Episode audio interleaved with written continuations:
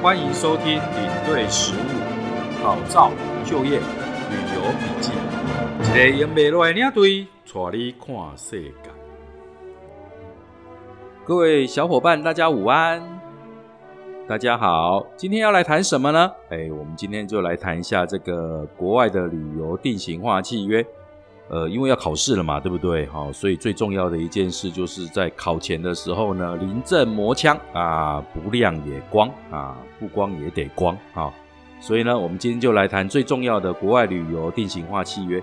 那基本上这是一个很无聊的这个话题啦，哈。我们尽量用一些以前的旅游纠纷的案件来让各位了解跟旅游契约之间的啊一些关系，这样呢可以帮助你能够理解。那么我们还是先从前面开始吧。呃，旅游契约呢，基本上这个呢，呃，常常在修，常常在修哈，所以你一定要拿最新的版本。那么它修法的地方呢，基本上就是呃，观光局啊、业者的代表啊，还有这个民间的所谓这个消费者的代表。所以修下来的这些内容呢，我们坦白的说哈，如果有哪一方面呢不够专业的话，修出来就会这个法令呢，就会有点天马行空。那各位慢慢看下去就知道呢，到底有哪些地方呢是所谓的天马行空了哈。呃，我们先看最前面，本契约的审阅期间呢至少一天，这个麻烦你要一定要知道哈。我们买东西会有七天的这个审阅期嘛，对不对？好，那么但是呢，呃，契约书这个是一天，好，就是一天。那么如果说旅行社办了这个旅游不签约会怎么样？哈，不签约当然不会怎么样啊！哈，就是发生什么事情的时候，还是按照合约书走，听啊贺哦。你不签约也不会怎么样，好，但是还是按照合约书走。然后呢，主管机方机关呢会开罚，就这样子，很简单。说要不要签？要，好，只有笨蛋才不签约。好，那么前面呢就是旅客是甲方啊，然后呢，旅行业者呢就称为乙方。这里呢有一件事情呢，一定要特别，就是在签约的时候特别注意，就是甲方的姓名、电话、紧急联络人的这些关系呢，哈，一定要写得清清楚楚的。然后你千万不要有些人为了隐私，然后姓名写的不清不楚啦，然后这个电话呢随便留一个，万一呢有一些状况的时候呢联络不到人，你知道这算谁的吗？算旅行社的哦。所以各位小伙伴，你在签约的时候要特别特别的小心。然后呢，第一条的话，它是国外旅游的意义啊，基本上国外旅游就是台澎金马以外的，就是国外旅游了嘛。所以赴中国大陆的呢，也算是国外旅游，因为中国大陆叫中国嘛。好，各位了解哈。好，那么第二条呢，它适用的这个范围跟顺序，当然就是适用中华民国的法令嘛。好，基本上是这样。好，那么第三条呢，是旅游团的姓名、旅游行程及广告责任。哦，这个很重要。旅游团的姓名呢？我们常常看到，比方说这个饮料旅行社的，就是呃某某旅游嘛，对不对？哈，呃，动物园旅行社啊，就是一只那个大猫旅游嘛，哈，对不对？哈，就是这个是旅游团的名称。那基本上这个名称呢，一般都是大型的旅行社，它跟观光局有注册的这个名字啊，哦，商业商标是这样子。然后呢，还要附带那个旅游行程，旅游行程不会附在呃。合约书上，它会钉在后面，称为这个附件。附件也是构成。那还有一种就是广告责任哈，这边要先跟各位小伙伴讲一下，什么是广告责任，就是你在任何的报章杂志上，甚至在网络上，你刊登这一个行程的广告，都视为是什么合约的延伸，好，都视为合约的延伸，所以就会产生一些问题，比方说。赏枫的季节来了，哎，很精彩，对不对？好，你就写的这个是呃赏枫啊，日本比如说赏枫五天，好，或是赏樱，好，或是到加拿大赏枫十天，你有写赏枫两个字，对不对？好啊，那问题就来了，啊，你也不看了枫叶被安装，你敢卖不？废话，当然要赔啊，谁叫你要写赏枫两个字？好，所以这个不可以乱写哈，真的不可以乱写哦，这绝对不要乱写。所以呢，后面有一条嘛，与本契约有关之附件、广告、宣传文件、行程表或说明会之说明内容，均视为本契约内容之一部分。所以你要确保你广告内容的真实，所以对甲方所负的义务不得低于广告之内容。好，了解了哦。好，你提供的东西不可以比广告内容少哦。哈，那么未记载的这个呃内容或记载的内容跟刊登的广告啊、宣传文件、行程表或说明会的说明记载不符合者，就有利于甲方，就是有利于消费者的内容为准。哎，我们举个例子好了，哈，你如果在记载上面写说，哎，我们要给的是这个，比如说四星级的饭店哦，大家常常会讲啊，旅行社最常用的就是货同级。好，那问题就来了哈，如果这个行程表一出来，这个 A 饭店哦没有住到，应该是货同级的呃 B 饭店好了，比方说四星的，同样要给四星的。好，那问题是呢，B 饭店呢？我们住不到四星的怎么办呢？你可不可以让他住三星的？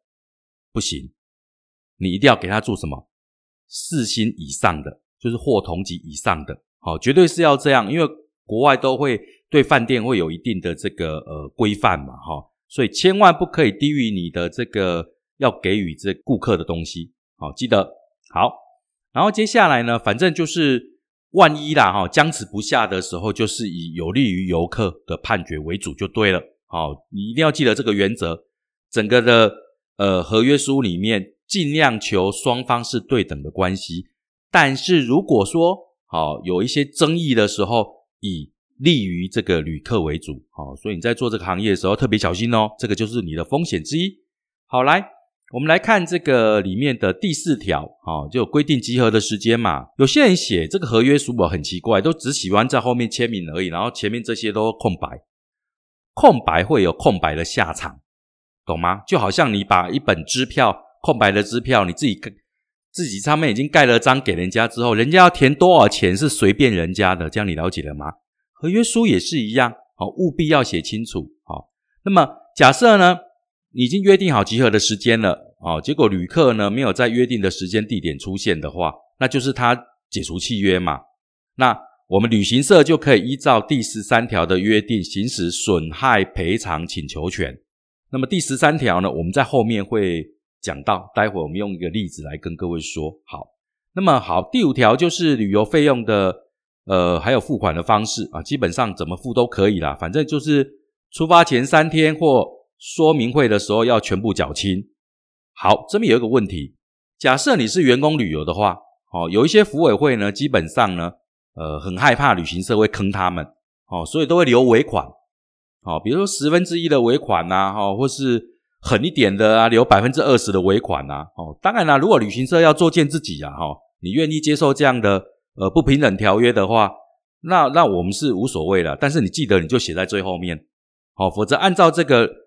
第五条的规定就是出发前三天就是缴清，哦，还有一种客人很奇怪，就好像有一种被虐狂，你知道吗？就是觉得永远都觉得有人要害他了，哈，觉得参加这个旅行社的团，他都一定要参加这个旅行社的团，他还觉得旅行社会坑他，那你这写的想象啊，奇怪哈，好，而且他就他就不要付全额，他说，哎，我回来再把剩下的这个百分之十呢。呃，再付给你们，因为我怕你们中间会坑我，怎么样？啊，你签，啊你哪买安那你签表写的真效哎哦，啊你也得个签哦，像这种就建议你真的不要出国了啦，哦，因为你永远有一种要被人家，人家会伤害你的样子啊。那你这样今天吃东西的时候，你会不会觉得人家在里面吐口水，对不对？好好，OK，好，前项的这个特别规定，哈，除了经过双方同意跟增进其他协议事项，在本契约的第三十七条是最后面。那么，乙方不得以任何名义要求增加旅游费用。就是我今天旅行社跟你约定好了，这个团费是五万块，也写在这上面了，我就不可以用任何的名义要求再增加什么旅游费用。哦，记得这个很重要，很重要。假设呢，今天好，我们的费用是怎么样？今天假设是呃二十个人五万块钱，结果呢，现在出去呢只有十六个人。然后旅行社就说啊，那没当啊，我用二十个估啊，起码写十六个啊，对不对哈？啊，所以呃，一个人再增加两千，这样可不可以？不可以，写在这上面就已经是一种保护的条件了哈。记得好来，接下来第六条是旅客怠于给付旅游费用的效力，什么叫旅客怠于给付这个旅游费用之效力啊？就是一波急嘛，啊，你给他吹，啊，一波好离，啊，这个效这个就终止契约啊，就这样子。好，这一条白话的讲就是这么简单。好，但重点在于呢，第一十三条来办理，乙方就是旅行社，如果其他的损害损害的话，还可以请求赔偿。比方说有些，比如护照办了啊，签证办了，好，对不对？那那这些费用你要跟他收先收啊，对不对？好，这个就是有损害的时候要请求赔偿。好。但是基本上是这样，就是你有花到的才能够，如果没有花到或是名义不符合的，你是不能够申请的。这还是保护消费者。好，我们看第七条，旅游需要甲方之行为，就是他需要那个旅客的协助才有办法完成嘛，对不对？所以第七条讲的就是旅客的协力的一个义务。那当然啦，如果这个你跟他催钱，他都不给你的话，当然就这个契约就终止了嘛。好。像问题就是，如果旅游开始以后，那么旅客突然呢，没加北送开北送啊，写安诺哈，他就是要停止契约，那怎么办？好，那那就要把他送回原出发地呀。好，那这时候那旅客又跟你说啊，我无钱呀。哦，拍谁哈？这是你家己要求讲要解除契约嘛，对不对？好，那我进这个良善管理人的那个，按照合约书把你送回去，但是呢？这这个钱呢，是我们代垫，所以你还要按给这个加上利息付给我们。所以这一条就是，乙方依前项规定终止契约的时候，甲方得请求乙方啊垫付费用，将其送回原出发地。好，就是那个旅客呢解除契约了，那么旅行社帮他送回原出发地，到达后呢，就有那个旅客附加年利率的几 percent。偿还给旅行社，OK，好，然后我们看第八条，哈，这个旅游费用所涵盖的项目，哈，那么依照第五条约定呢，缴纳的旅游费用，那么除了双方依三十七条另有约定之外，应该，好，另外包含下列的项目，比方说一代办的证件行政规费啊，这一些，好，二交通运输费，三呢餐饮费，就是行程里面所列的啦，哈，四。住宿费就是行程中所列的住宿跟旅馆的费用哦。问题来了哦，如果呢这个旅客需要单人房，经过旅行社同意安排者，旅客应该补缴所需的差额。这个在实物上呢会产生一个问题，就是所谓的自然单间的问题。而我们操作上哈都会出现一个，就是哎这一团呢三十五个，好二十五个好了，单数嘛二十五个。那其中一个怎么办？单间吗？啊，有人就会想说啊，那很简单呐，他就跟领队住就好了啊。嗯，啊，如果他是男的，领队是女的怎么办？是不是？好，有些旅行社可能的做法就是，哎，好吧，那就是两个男的，那他们就住同一间。但大部分欧洲团的领队都不希望跟客人住一间，为什么？因为他身上带了很多钱呐，而且很容易睡眠品质不好。比方说，我来讲好了。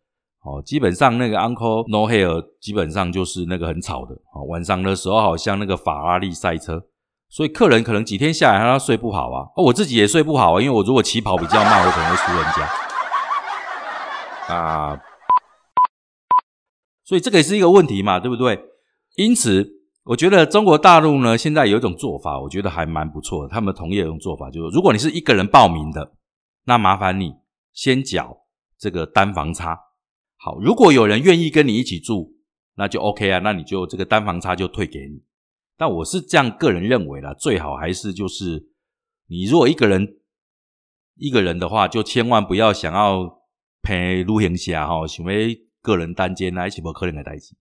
所以呢，你最好就是付好单单房差，哦不然你就再找找一个朋友嘛，好就是这样。好，这是第四小款，第五游览费用。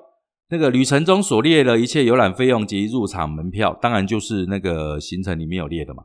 六接送费，哦，就是旅游期间呢，机场、港口、车站、旅馆之间的接送费用。其实这个跟上面的交通费其实基本上是很像的啦。我不晓得写这么多要干嘛。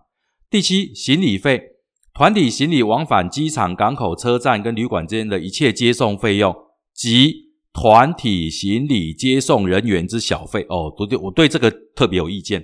好，行李数量之重量呢，依航空公司规定办理。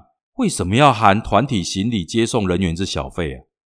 各位有没有想过这个问题啊？每个地方都不一样啊。哦，如果在欧洲实物上是其实是不太会发生呐。哦，不太会发生，因为像这种往返机场啊、港口啊、车站这些，其实都还好啦。哈，为什么？因为 坦白的讲啦，领领队都会自己付掉了啦。哦，那是花谁的钱？那么领队自己吐血啊，对不对？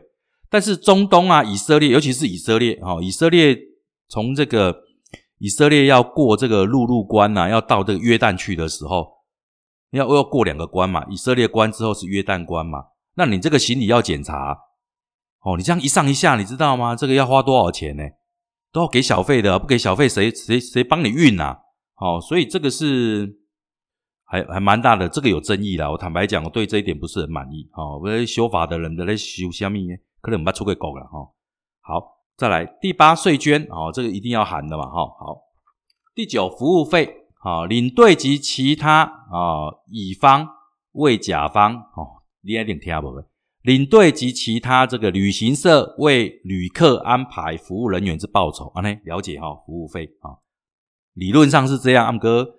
呃，做这么多年了，这个通常啊，哈，通常领队都是没有钱的，哦，因为这服务费收不到啊，因为旅行社不会给。好好，第十条，保险费、责任保险及履约保证保险，这个我们可以再另外开一堂来谈这个责任保险跟履约保证保险。好，那么责任保险就是类似这个旅游意外险嘛，好，所以比较没有问题。履约保证保险是保证旅行社一定。啊，在出团过程当中不会发生突然倒倒闭，或是这个负责人呢卷款潜逃啊，你就出不了国门，或是在那个国外的时候呢，突然这个地接社跟你讲说，哎，您公司没钱给我啊，所以今嘛呢，您团队个欠三十万代票，哦，不是你阿对客，无的是这旅客客，那有没有发生过呢？当然有啊，我一个朋友他在带这个澳洲团的时候，哦，带到第五天。突然接到一个很晴天霹雳的消息啊！因公司倒去呀，哦，因公司个最大间诶倒去呀，一个八十万的团费阿未付，别乱啊，别乱，你行程还是要继续走啊？那你怎么办？哦，那在那个年代，在那个年代是没有这个履约保证保险的，然后怎么办？跟客人借卡，赶快录入先等来，等来要他想办法改管。那也要客人愿意和你录卡啊，不录用下，你也你要对的阿里呀。好，那现在当然没有这个问题了。现在有这个履约保证保险嘛，所以就有这个平保协会那边跟保险公司他们会呃负担，好，让你确保你可以完整的回来，好，就是这样。那么。前项呢，第二款交通运输费及第五款的游览费用呢，其费用在契约签订后啊，经政府机关或经营管理业者公布调高或调低逾百分之十者，应有什么超过百分之十，超过的部分呢，整个啦哈，调高的部分只要超过百分之十，都必须由旅客来补足。好，啊，如果呢调低呢，超过百分之十，就是必须旅行社。退还给你，好，这个一般来讲会是机票款啊，或是涨税金。但是我坦白跟你讲，实物上，实物上，好，修无啦，好，修无，哦，你你想，你今天缴了五万块钱了，然后今天旅行社跟你讲说，哎，那个这个税金涨了，哦，涨了，然后那个要跟你多收两千块台币，你会给吗？你不会给呀。那涨价是事实啊，那到底谁给？哦，一般小的旅行社呢，他是把人交给所谓的大的所谓的 wholesale，对不对？综合旅行社。那这笔钱通常都是谁在收呢？航空公司跟这个综合旅行社收，综合旅行社呢就会跟这些小 A 群收。那小 A 群会不会跟客人收呢？当然不会啊！你想也知道，我收了我就你这客人就跑了啊！所以怎么样？哦。来赶落你知啊？哦，就是这个家己等吼啊，等什么意思吼？等啊个赶落安尼吼，通常都是这样啦，哈，通常都是这样。所以这一条有写跟没写是一样的哦。好来，所以今天如果有旅行社跟你要求说，诶诶，跟个客人讲说要这个收取这个费用，基本上你拿这一条来看呢，哦，大概他也没有办法跟你收了，他大概都必须含进去，因为调高到百分之十，其实是很大的一个费用了啦，哦，一般不太可能发生，哦，不太可能发生。好来。过来就是第一项第二款照第五款，什么年长者门票减免啊，儿童住宿不占床啊，及各项优惠等等，哦，详如附件报价单。如果契契约的相关文件没有记载，甲方得请求，就是旅客可以请求如实退还差额，更是扯淡。我七十五岁啊，我来澳洲，诶，啊门票拢有优惠呢，啊是咪你来另外一个，我一个介绍，你是咧装笑的哦。我买的是团体票啊，团体票比那个什么那年长的优惠票，而且欧洲很多地方没有年长的优惠票啊，台湾卡无为吧，或是中国大陆才有的啊。好，所以这个部分呢，你说就要退还给他的，这个我觉得是不太可能啦，哈，不太实际，哦，不太实际。我还遇过有客人呢，呃，应该是欧洲团比较不会发生，就是中国大陆，好，去中国大陆的团。然后客人就说：“哎呀，我也有领队证呢。”哦，跟着领队讲说：“哎，我有领队证呢，那我是不是就可以这个就这样进去，不用买门票啊？你要把门票的钱退给我，退退退到哪里呀？退到悬崖边呐？退哦，没有啦，没有那回事。好，那跟你有没有领队证是坦白的说，有领队是验证啦，好，是验证说是你有这样的一个资格。但是一团你因为也不过就一张啊，好，那你今天是出来带团的吗？”不是啊，对啊，那你干嘛要拿那个领队证出来？哦，搞清楚。好，来第九条，旅游费用所谓涵盖的项目。第五条的旅游费用呢，除双方依三十七七条另有约定外，不包括下列哪个项目？比如说，一本契约所列形成的一切费用，哈。二甲方的个人费用，好，个人费用，哎，个人费用有哪些？来，自费行程，好，这是你个礼拜开嘛，哈，来，行李操纵费。哎，这个很重要，我要特别讲这个行李操纵费。为什么？因为你知道，在欧洲呢，通常都会买很多嘛，买这买这买这，不小心的敲崩啊。那敲崩啊，到机场之后呢，一请啊，要修啊，只能百块欧元来报呢。那边安怎？哦，那边安怎？啊，你阿对你拢不跟我讲啊，害我超崩。奇怪，我客情阿里讲你定爱买物件吗？无嘛，吼，好。OK，我们是很优秀的领队，所以我们实务上会怎么做？在要回来的前一天呢，领队就会辛辛苦苦的拿着行李秤，好，挨家挨户的称行李。好，你如果要超重的呢，赶快啊，这边拨一拨，那边拨一拨。但是有一点很重要，不要叫同团的这些不太认识的这些朋友，萍水相逢的朋友帮你带东西。好，因为这很危险，因为人家也不晓得你是圆的，是扁的，而且也千万不要叫领队，千万不要叫领队帮你带东西。好，因为领队也不会帮你带，为什么？哎，我们就认识这十天，我怎么知道你里面带了什么？如果你今天去荷兰，万一你买了大麻，我怎么办呢？哦，大麻在那个荷兰很合法，整个阿姆斯特丹的街头都是。你你俩被我等下问我你来乖呀？哦，所以拜托，哦，这点非常非常的重要。就行李操纵费的部分，在实物上我们的做法呢，哦，前一天呢，领队就会用行李秤啊称一下，让你这个行李呢。那调整到最好的一个状况，好，那当然了，你如果这么会买，我我相信你也不会太计较这个行李操纵费了，好，对不对？好，OK，好，剩下的呢就是哎未列入这个旅程的签证啊、机票或其他有关的费用，好，还有第四条哦，这块一点就这，建议任意给予随团领队人员、当地导游、司机之小费。我个念一遍哦，最重要，所以我个念一遍。建议任意给予随团领队人员、当地导游、司机之小费。看到这一条，真是叉叉叉都没没出来呀！哦，什么叫做任意给予啊啊！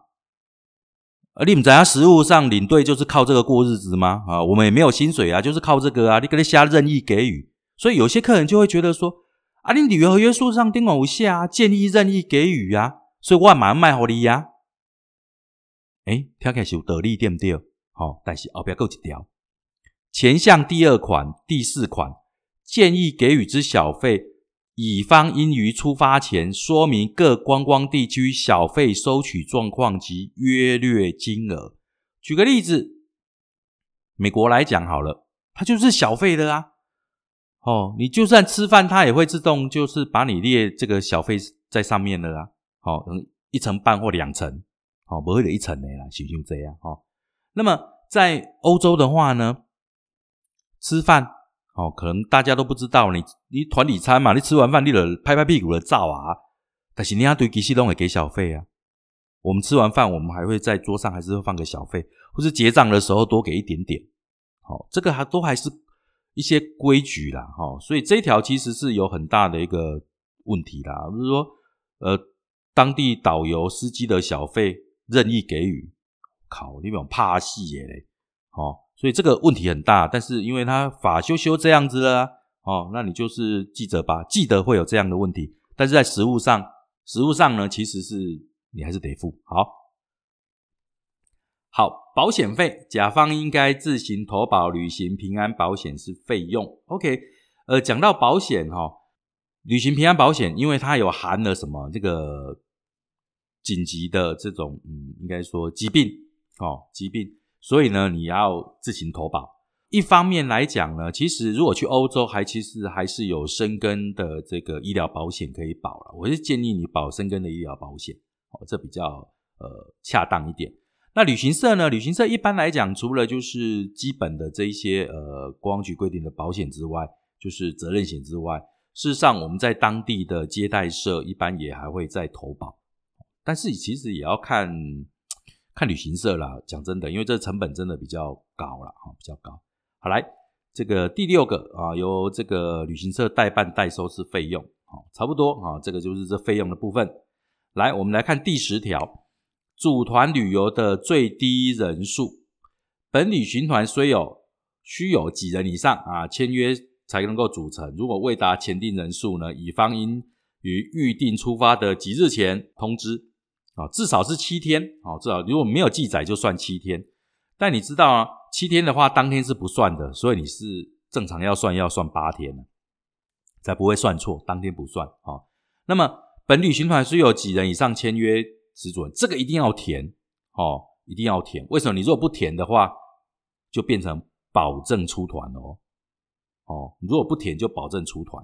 所以你这个旅行团如果十六个人以上啊，基本十六个啊，或是二十五个以上算日本团的话，你就要写写清楚哦，就要写清楚，否则你会变成保证出团。我们这边举个例子哈，最常呃发生的一个呃例子就是呃。有一个旅行社呢，承办了这个呃美国的这个旅游团，然后呢，他这个他是一个团体，团体要去的，啊，一个一个什么什么类似狮子会那一种吧，哈，那有一个会长来接洽嘛，哈，那本来他们想说要自主团体啊，这个常常发生，哈，就是他们要自己组团，可是到签约的时候呢，就只有八个人报名，那没有办法成团嘛，对不对？那怎么办？一般都会有弹书，就是说，好吧，那你就开放，让其他让这个旅行社在上面销售，然后看有没有这个人也可以去。但实际上哦，一般来讲，像这种团都是呃定制团呐，就按照这个团体量身定做的。所以你即便是开放报名的话，也未必能够找得到人。好，那这一团很幸运呢，就是诶结团的时候刚好。含的领队刚好十六个啊，勉强啊，勉强可以走了啊，就是刚刚好这样。结果呢，出发前十天的时候，哎，旅行社又接到这个这个会长的电话啊，说这旅客里面呢有人呢因为这个父亲中风住院，必须取消行程。哇，一下又少两个啊，十五个变十三个，旅行社是不是糟糕？啊，那个不成团呐，哦，啊那边做啊。而且成本大幅增加，可是这团一定得走了啊，因为已经这种临时发生的事情，他一定得走了嘛。好，所以应该怎么处理？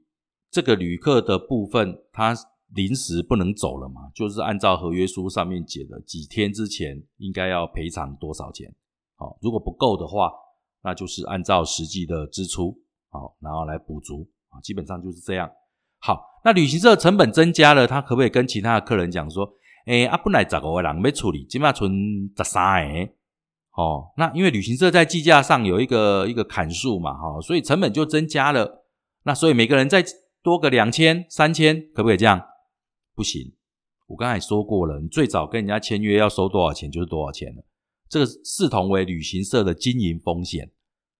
所以呢，你得爱赶瑞哦，马西爱呢，你不可以再多收取那些钱哦。这样了解哈。好，第十一条，代办签证、洽购机票啊。如果确定团体能够成型呢，旅行社就要负责为甲方呢，呃，处理这个签证啊、哈机票啊、订机位啊、旅馆，对不对？好，那么旅行社必须在出发前七天以前，你就要举办这个出国的这个说明会嘛。哦，正常。那说明会我们一般就是说明会讲完了，顺便就把尾款收一收了嘛，对不对？好，所以你说明会的时候，你那个手册拿出来，就是确定的，呃，饭店啊、机位啊、时间啊，都确定了嘛，对不对？好，好。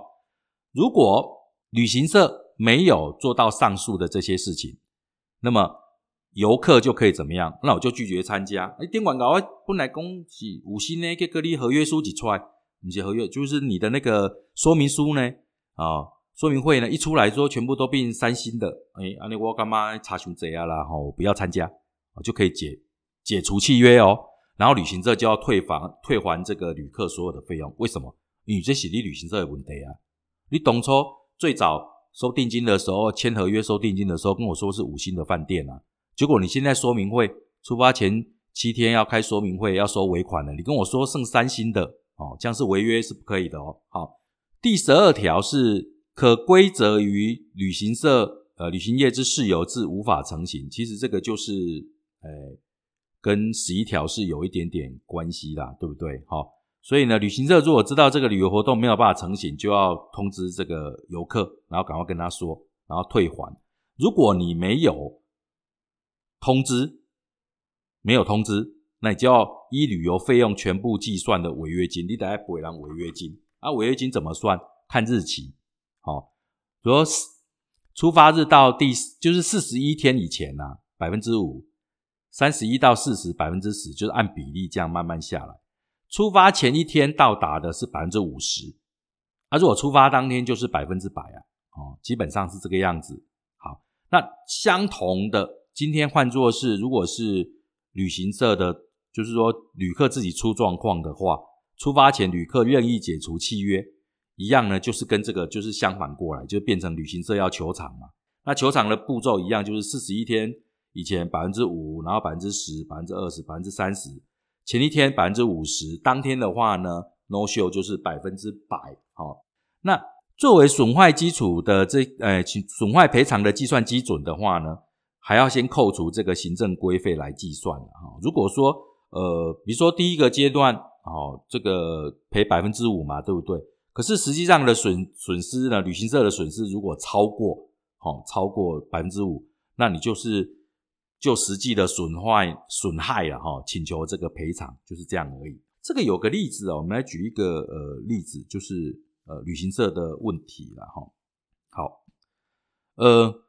有一对小两口啊，一直都婚后没有时间去蜜月，然后好不容易呢可以蜜月了，两个人就去那个巴厘岛来度假。好，那因为你知道巴厘岛呢有直飞的嘛，也有那个转转机的啊。蜜月不是没熊天吗？所以的专一种直飞的团体。好，那业务员还跟他保证是直飞哦。好啊，所以呢。他们在合约书上也写明了，然后去程是什么时候，回程是什么，搭哪一班飞机。好，结果呢，到了出发前呢，要给说明会的资料嘛，对不对？好，就说明会资料上面呢，回程就改成转机的，到那个加卡达转机。哇，他的昏体呀，哦，因为转机转机的时间跟直飞大概差了九个小时，所以呢。旅行社当然是说啊，因为航空公司机位超卖呀，直飞超卖啊，所以只好转机嘛。可是力哥提不出证明，重点是你提不出证明，好，所以呢，两个人最后当然还是走了，因为已经订好了嘛。阿姆哥做北送的呀，北送的安诺，北送的爱申诉，好对不对？好，像第一个问题就是机位超卖的话，团体旅游要怎么应对？其实机位超卖真的不是旅行社。所能够掌控的，因为飞机不是我开的啊，好，不是我在飞飞机啊，不是你阿都在飞飞机。啊，航空公司不是我开的啊，我不是迄个请问新宇航空也好个嘛，对不对？好像开航空公司我多啊，好，但是呢，你要看着哦，旅游合约书的第二十七条有规定，旅游期间因不可归责于乙方之事由，自甲方就是那个旅客搭乘飞机、轮船、火车、捷运、缆车等大众运输受到损坏、损害啊，好，就是由各该服务之业者直接对谁负责？对旅客负责。但是呢，旅行社要尽那个善良管理人的注意，协助这个旅客处理。所以旅旅行社这时候可以怎么做？主张是没有责任免责的。那处理上呢，第一时间要跟这个旅客说明嘛，哦，为什么你安内啦？然后要你卡定位证明啊，PNR 我啊，我我真的有订啊，可是他他 oversold，对不对？他 overbooking 了，所以就怎么样，就变成这样。那我们就再提一个呃补偿嘛，旅行社还是要提出一个补偿嘛，对不对？好，那 OK，其实客人其实有的时候是很可爱的，他就是你都跟他讲的很清楚。好，不要隐瞒。我觉得做这个行业最重要的事情就是讲清楚、说明白。那客人 OK 没有问题，可以接受。好，那双方就是把合约再改一下，就这样就没有问题了。好，那还有个问题哦，就是说你旅行社标榜的是直飞，对不对？而且现在变成了转机，那旅客可不可以主张就然后北送，我就不要去了，不要去了。好，可是实际上是这样啦，就是。转机并不影响旅游的目的的时候，还是送你有有有送你到嘛，对不对？你只能够旅客只能够主张什么减少费用，就是转机跟这个直飞之间的那个费用的减少。好，那可是呢，本案中哈，就是旅行社他有标榜一个签合约，恭喜直飞啊，啊，这个金马把它抖直飞，还被怪象，哎的是旅行社有问题了，好，所以旅客就可以主张旅行社违反特别的约定，要求什么？解约，那解约是怎么样？就是通通要退给人家，好啊，了解哈。所以这个是一些细节了哈，各位要特别的能够了解，好，特别的了解。好，还有一个案例哦，我觉得也可以来讲的，就是铁雄跟大明哦，引起大学同学啊两个讲酒后要去法国七德，好啊，今嘛问题的是，诶，出发日期比如讲是七月二十。好，啊，现在出发不到十天啦，啊，业务员拢无联络，啊，大家就紧张啊。为什么我定金连付啊，我加一定签好啊，啊，拢无人通知。好，好，结果呢，这个我感觉业务嘛就蛮赔啦，哈，啊，不啊，业务有通知要开说明会了，好，好，开了说明会呢，诶，怎么样？就拿到这个这个拿到这个呃旅旅游手册嘛，对不对？好，那旅游手册。哎，上面居然有空白，饭店的部分居然空白，有两天的是是空白的。哎，那写别人说，哦，我们常常用的是用那个什么 ADV 啊，就是 待呃等待这个后续再给这样子。哎，以前其实可以这样子啊，哦，以前没有人管那么多了。但是这个按照旅游合约书啊，那是别当的呀，你怎么可能出发了旅客？饭店还不确认呢，其实，在旺季的时候呢，偶尔会出现这种状况哦。好，那当然了，在业务的立场，一定是安抚客人说，你出发前一定处理好啊，你放心嘛。当然啦，你不处理好，你你的戏啊，对不对？哈，好，出发当天，好，他就拿到行程表了，哦，但是饭店还是没有没有 final，对不对？好，那行程当中会继续努力嘛？你要读一点，我跟你讲，好，结果呢，最后安排怎么样？第一天是住 A 饭店，第二天呢是住 V 饭店，好，但是都还 OK 啦，就是还合于那个标准就对了。可是理论上是不可以这样子的，为什么？因为我刚才讲过了那一条嘛，对不对？你如果没有办理出国观光团体旅游啊，就是旅行社管理规则上面也有写哈，未依约定办妥那个签证机位或住宿啊，带团出国的话，这个主管机关得处一万的这个呃罚款嘛，对不对？啊还有就是，你饭店没有确定，就是刚刚讲到了定型化契约第十一条，旅行社要负责为旅客办什么护照啊、所需的签证啊、待定机位及旅馆，而且预定七出发的七天前或出国说明会的时候呢，这些都必须要跟甲方就跟旅那个旅客报告，并且以书面行程表确认之。换句话说，你在出发之前就是都要弄好了啊，如果你都没有弄好的话。你旅客可以怎么样拒绝参加旅游，并且解除契约，对不对？所以呢，旅行社就要退返、退还这个旅客所缴的所有费用，哎，对不对？啊，如果说他到这个呃说明会的时候，也都还没有定好。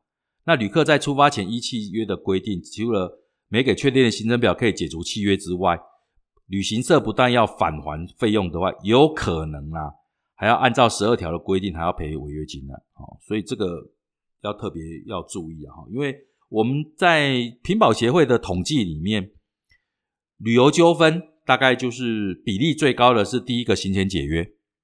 哦，可能这个家里有事情，然后是像最近最常发生的就是那个新冠肺炎的事情嘛，不能够出国的事情嘛，好，所以是行前解约问题最多。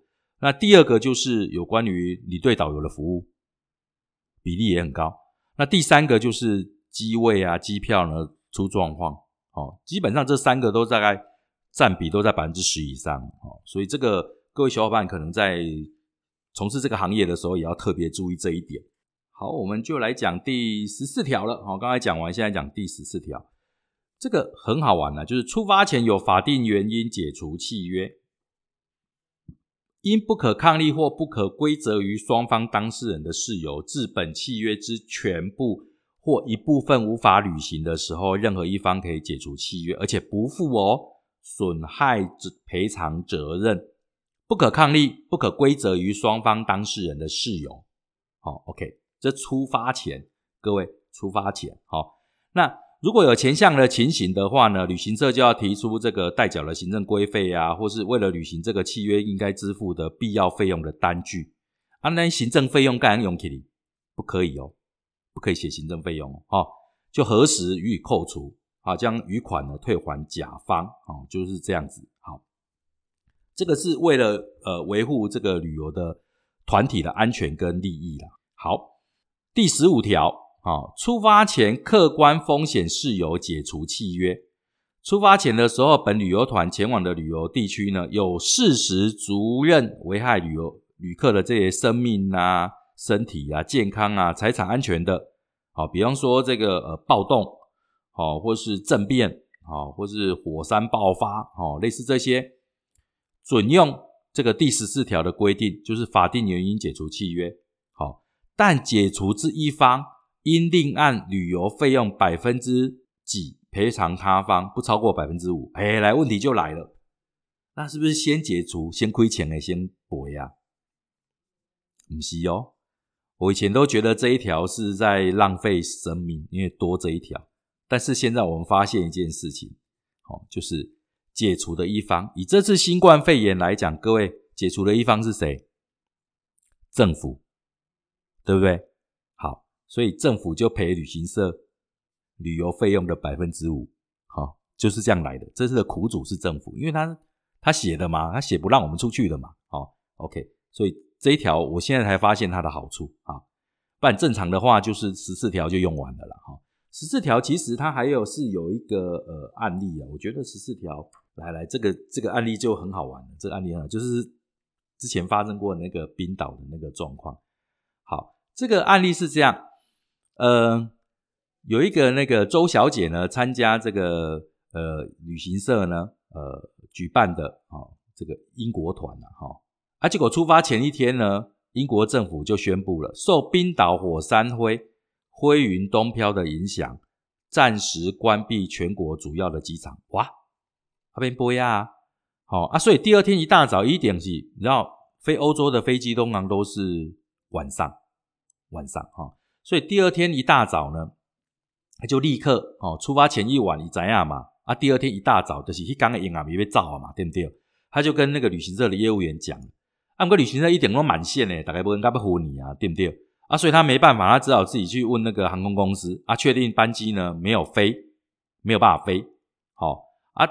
这个业务员因为一直忙嘛，忙到当天的中午的时候才通知这个周小姐说：“阿温取消这类团体啊。”好，所以表示呢，这个公司呢依国外旅游定型化契约十四条规定，好，那台湾十四条嘛，对不对？哈，出发前有法定原因解除契约的嘛，哈，然后呢，扣除实际发生的费用，一个人三千块，还有旅行社的作业手续费三百块呢，退还余款。啊，周小姐就认为说啊，可是那个契约上面写的就有有问题呀？为什么？旅客仅需负担实际发生的必要费用嘛。啊，为什么我个要给你付你三百的手续费？所以我一开始就跟你讲过了，好，实际发生的费用能够扣除，你不可以在旅行社不可以再多收什么行政手续费什么鬼的，还别当，哦，没当，好，所以呢，他只要给他三千块。好，还有一个问题就是，如果呢，家住南部的团员，有可能七扎贝尔炸了 Kit 你知道吗？好，这个是旅客实际发生的费用，然后旅行社后来才通知嘛，啊，一定起来呀。而且高铁也几没剩上哎，这旅行社要赔给人家，所以这个是第十四条嘛？第十四条哦，就是所谓的必要费用，就是为旅行社为本团体所支付为特定的费用，特定的费用，比如说机票款、退票手续费啊，啊，饭店取消啊，对不对？过来就是什么行政手续费啊、作业费这种诶，别给旅客收取，这是别当的哦，哦，这是别当的，好，还有就是。形成遇不可抗力的事件取消，如果啦，今天那个业务员没有及时跟这个周小姐通知的话，那他有什么责任？第十四条第三项，任何一方知悉旅游活动无法成行的时候，就应该通知他方并说明事由。你哪不通知其怠于通知，致使他方受到损害的时候，阿力来付赔偿。所以怎么样？如果说这个旅行社延迟通知他，啊，这个周小姐不坐高铁去桃园机场，啊，个坐里遐，哦，啊，个食一个啊，迄个食一下面诶，对不对？吼，无迄个 Burger King 个食一下汉堡咧，啊，结果等几波拢无人来，啊，今诶，这个时阵较接到通知讲，啊，免来啊，因为飞机无飞。好，来，周小姐开虾米钱？高铁诶钱，计程车诶钱，吼，啊，个食 Burger King 诶钱，歹势吼，这拢路向下爱付而已，来了解吼。OK，好，过来呢。第十六条就是指的是领队，乙方呢应指派具有领队职业证的领队。好，这就是旅行社要派五了五证进来的队啊，就是这样。啊，如果没有呢？好，啊，得来赔偿每一个人，好，新台币一千五百块钱，乘以全部的旅游日数，比如十刚的乘以十天，然后再除以实际出团的人数，然后再乘以三倍，那你两省吗？就是几千五百块，你也十刚的乘以十天，然后再除以呢实际出团，比如说二十个人啊，除下来看多少，再乘以三倍，你也不会加几。还有一点很重要，就是领队应带领呢这个旅客出国旅游，并为这个旅客办理哦，你注意哦，出入国境手续、交通、食宿、游览及其他完成旅游所需之往返，全程随团服务，全程哦。你从这个桃园机场出去，你回来的时候也应该要怎么样？回到桃园机场。在很多很多年前啊，很多很多年，就是旅游合约书还没有那么完备的时候，消费者意识没有那么高涨的时候，团体很多，但是领队很少的时候，我记得了哈，那时候是怎么样？领队就在香港等啊，啊，客人到了香港之后就汇合，啊，汇合之后就飞出去。啊，回来之后呢，领队呢还是待在香港，然后客人就回来了，然后下一班紧接着又接着客人又飞出去。以前是这样子啊，哈，以前是这样，但是现在这是不可以的。了解了哈，OK，好。那当然有一种状况是例外，为什么？因为呃，如果用香港做转机点，有人从高雄出发，有人从台北出发嘛，对不对？哦，那领队一定是客人是够，比用人较济所在，比用对台北出发啊，高雄的可能会提早到啊。那高雄的可能要等一下，然后你在登机门就整个汇合这样，好，这个是算例外嘛？因为因为你要对刚他几个人呀，伊不可能跳跳做这一个嘛，因为是引分身之术个点点哈。OK，好，第十七题，证照的保管及返还，好，那么旅行社如果代办这个呃旅客出国的签证或这个旅游手续，啊，你也。港铁身份证啊、印章啊这一些哈啊不可以遗失嘛，就是这样而已。好啊，如果有遗失都要赔人家。好，好，旅游期间哦很重要，应自行保管自有之旅游证件。我我们常常发生一件事，就是啊，你啊对呀，啊，阮阮规团的安尼吼，我胡椒吼，啊，无你搞阮保保管好啊，总不好好你收收诶，啊，放迄个保险箱安尼。好，告诉各位，这是不可以的。因为我们曾经发生过很多很天兵的事情，不是我啦哈，很多领队呢，因为真的太累了，一出发今天要去机场了，结果怎么样呢？居然把那个护照锁在保险箱里面，然后大家就高高兴兴的到了机场。到了机场之后，突然想起一件事情啊，糟糕，护照不在我身上啊，在哪里？在饭店。所以领队又匆匆忙忙的赶到饭店，再从饭店把护照再拿回来，然后到机场。啊，飞机都被背啊，啊，那不会被安做。好，所以呢，像这种自由的证件的部分，拜托一定要亲自保管。这里有特别，就是基于办理通关过境等手续之必要，才可以保管。就是，哎，起码搞机场啊，哎，原来起团体位置嘛，对不对？有的时候我会先收。比如说从桃园出去的话，就会先收大家的护照，然后就去先去办手续，这样就可以过。但一般来讲，如果是从欧洲要回来的话，通常都是个人拿个人的护照啦，因为他也不会接受你全部都呃护照都收一收，然后一起办，他也不要这样，他要一个人一个人这样。好，好，第十八，好，第十八，好，旅客之变更权，好，比如说开始之几天啊。熊熊他有事情不能够参加，啊，那不能够参加，按照旅游合约书爱赔钱呀，对不对？但是伊甲你讲啊，我无想要赔钱呀，啊，我找一个人来报，好，OK。如果时间上允许的话，事实上这个是没有问题的，这个就是变更权，哦，这个就变更权，就合约书上的话换一下就可以了，哦，所以这比较没有问题。来，第十九条，旅行业务之转让，OK，好，这个就是所谓的转团呐，哈，就是。本来是这个呃假旅行社要出团，哦，然后现在呢假旅行社可能人数不够啊，哈，他怕把它转借给这个乙旅行乙旅行社一起出团。像这种转的过程当中呢，都必须要让这个旅客知道，哦，这是第一个。第二个就是甲种旅行社受综合旅行社的委托去招揽这个生意嘛，对不对？所以你必须要让客人知道综合旅行社。是哪一家？好，然后这个甲种旅行社来在合约书上附属。当年这个设计是蛮好玩的啦，哈。当年为什么还要弄一个综合旅行社？这个是有一些历史的根源了哈。不过我觉得综合旅行社也因为这样，在合约书上就踢到铁板了。啊，为什么？本来是想综合旅行社想说，我如果做行程，然后你这些甲种旅行社就通通都帮我卖就好了嘛，哈。现在就卡到了一个状况啊，就是合约书上写的，哦，如果有什么状况找谁？哎，不是找甲种旅行社，是找这些综合旅行社，哦，变成就是，哎，我只是附属的啊，甲种只是附属的旅行社啊，下面出歹旗像爱虎街，哦，你综合旅行社爱虎街，哦，所以夜路走多是会遇到鬼的，哦，各位老板，好来。这个是第十九条，来，我们来看第二十条，国外旅行业责任的归属。好，那么综合旅行社呢，这个委托这个国外的旅行业安排旅游活动的时候呢，那如果说这些国外的旅行业就是所谓地接社了，哈，地接社有违反这个契约或是其他不法的情事的时候，比方说，哎，以中国大陆团来讲，最常见的就是那个 shopping 站呐，买什么蚕丝被哦，哦，啊，买一些阿萨布鲁的啦，哈。蚕丝被我们家也好几条，哎，真真可怕哦！帮人家带个团，而已自己买的比客人还多哦，这就是旅行社的职业伤害哦。所以呢，有有一些不法的事情，或是说违反契约的时候，旅客呢权益受到损失，所以应该怎么样？这个国外旅行社跟这台湾的旅行社都要负相同的责任哦，啊，都要负相同的责任，这一点很重要，很重要，而不是说都推给人家啊，这不是我安排呀，安诺。不是这样摆，而不是卖吹衣啊。